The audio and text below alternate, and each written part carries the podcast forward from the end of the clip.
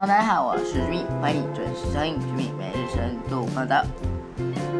继上一次的当停电警报响起，我们要再度制作关于电力的消息。这次的呃标题是当核电退役时，即核一厂除役后，核二厂一号机的燃料时，也因为放不下用过的燃料棒，必须提早除役。然而，这些厨艺之路不并不如你我想象的还要容易。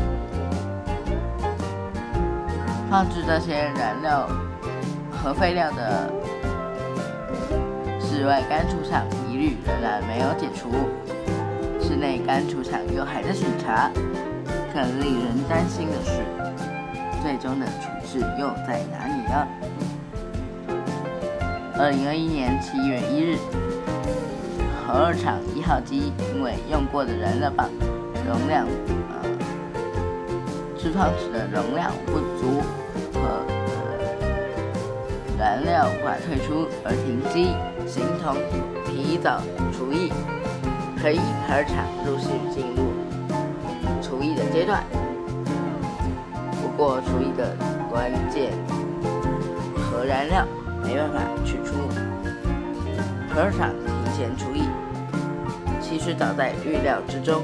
因为核一、核二厂一开始的燃料室设计只能等存放二十年用过的燃料，为了让这些核电厂继续运转，台电以加密的方式增加燃料池的容量。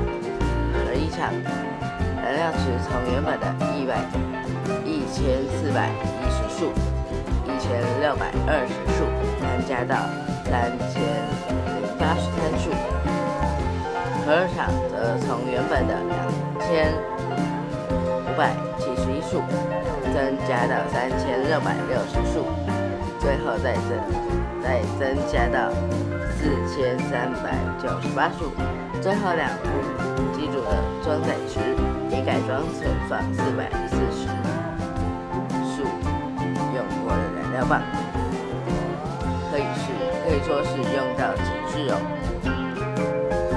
台电无奈的表示，核一、核二厂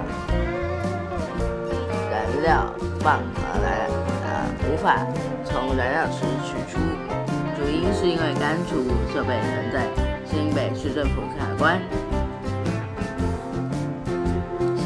市政府也表示，核一干除当初是因为台电没有按图施工，后续水土保持审查，因为安全的考虑，所以没有同意。新北市消防局也表示，核一室外干除的水保，就是水土保持缺失，包含。范围低估，岩石强度高估，边坡稳定为形状强度高估，地下水的压力低估等，要求台电改善，但台电目前还没有达到要求。水土水土保持的计划卡关，新北市和安。也就是新北市的核能安全委员以及学者也对干储的设计和地点提出疑虑。二零一七年六月的暴雨袭击北海，核一厂北西侧因为土石冲刷导致二号机的连外电塔倒塌，二号机自动跳机，电塔倒塌的。事件让民间团体对室外干式储存的安全性更加的担忧。民间团体和新北市政府建议，核一、核二厂室外干储应该改成室内，以降低风险。二零一六年九月，前行政院长林权为解除核废的问解核废的问题。就曾经到北海湾、北海岸和居民对谈，当场指示核干除第二期应该从室外改成室内。目前，核一、核二厂的干除都还在规划审查阶段，预计在二零二八年、二零二九年才能新建完成。台电还是得寄望室外的干除能先启用，让反应炉让反应炉的炉芯燃料棒移出。另外，核一厂燃料池里面放满六千多束的用过燃料，反应炉也有七百多束。燃料无法退出，在这种状况下，目前只能先让合一提前除以，然后摘除电塔、气涡旋、气旋、气涡轮的机器，还有气气机的厂房开始，即将除役的。核二也面临相同的难题，核二的室外干除因为是新北市不核准径流废水消减的计划而无法新建。新北市消防局表示，新北市不反对室外干除、室内干除，但燃核燃料已到干除之后。下一步又会在哪里呢？由于高阶的核废料选址是在四十年以上，甚至跨跨世代的工程，民间团体呼吁要制定法令，并且成立专责的机构。二零一五年立委以及学者专家曾经提出高放射性的废弃物最终处置场址和设置的条款草案，以及放射性的废弃物管理草案。经济部也提出了放射性的废弃物管理中心设置草案，但多年过去，高阶的。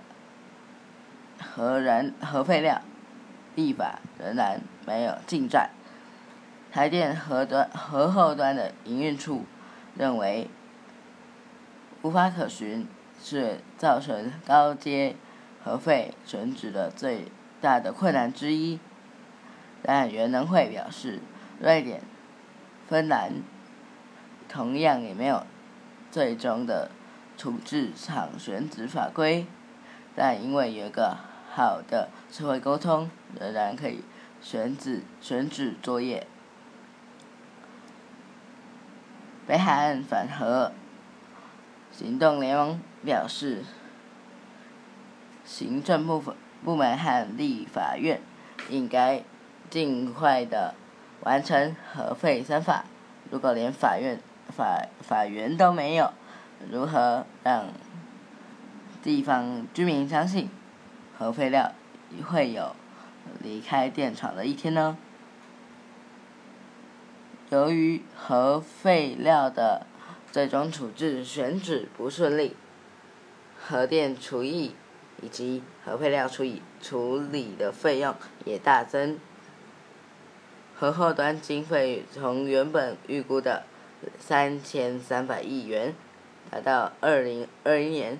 增加到四千七百二十九亿元，后续经费还在重新的计算中。核电厂除役除了钱的问题，人才、技术也是新的考验。二零二一年初，核一厂爆出厂商进行土壤辐射检测调查时挖破冷。却水的管线意外，虽然没有酿酿成了灾害，却引发外界对核电厨艺管理的担忧。因应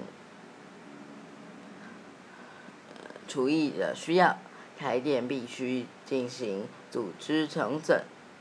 那培训厨艺专业人员，才能，并且成立中央层级的厨艺委员会，让地方政府、居民、学者共同的监督。一座核会核电厂运转四十年的期间，厨艺的阶段长达了二十五年。核废最终落脚何处，仍然是未知数。